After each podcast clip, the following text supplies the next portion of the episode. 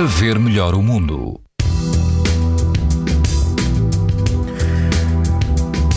Temperaturas voltam a subir hoje. Todo o país apresenta risco muito alto de exposição à radiação ultravioleta, incluindo a Madeira.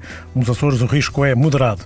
Na, na praia Frente Urbana Sul, em Vila do Conde, o índice UV é 9, numa escala em que o máximo é 11.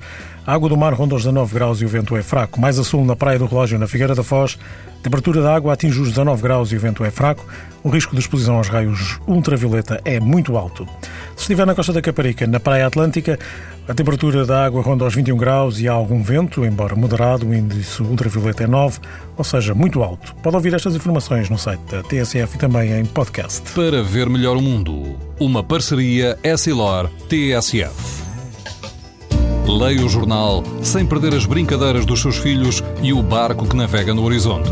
As lentes Varilux S4D são tão exclusivas como a impressão digital. Garantem uma visão nítida a todas as distâncias e o conforto Essilor Proteção Total para uma visão saudável. Essilor, para ver melhor o mundo.